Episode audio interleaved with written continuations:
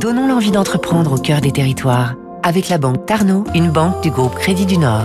Presque 90 ans d'existence pour Arc-en-Ciel qui vend mascara, blush, fond de teint, rouge à lèvres. Les premières créations apparaissent en 1935 à Paris sous la baguette des deux frères Havlik, chimistes et coloristes. Arc-en-Ciel fut la première à lancer les animations maquillage en grand magasin.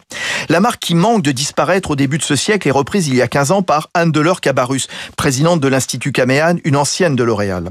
Paris réussit grâce à un effort porté sur l'international 80% de son chiffre d'affaires. Arc-en-Ciel est présent dans les plus belles enseignes d'une quarantaine de pays, approvisionné depuis son centre de logistique et de stockage à Saint-Astier en Dordogne.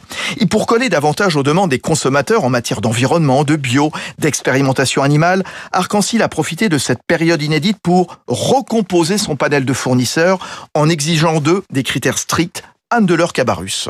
Ce qu'on demande à nos fournisseurs, et surtout euh, depuis la crise, c'est de sélectionner les ingrédients le plus naturels possible. Nous leur demandons de ne pas utiliser de parabènes, euh, de ne pas utiliser certains ingrédients euh, qui ne sont pas recommandés pour la santé des consommateurs, et donc nous leur imposons des blacklists très restrictives pour vraiment sélectionner le meilleur des ingrédients. Et dans ce contexte, Arc-en-Ciel avait lancé avec Monoprix il y a deux ans, puis dans le réseau Beauty Success, le Lave Végétal, une gamme de maquillage 100% vegan et engagée pour l'environnement.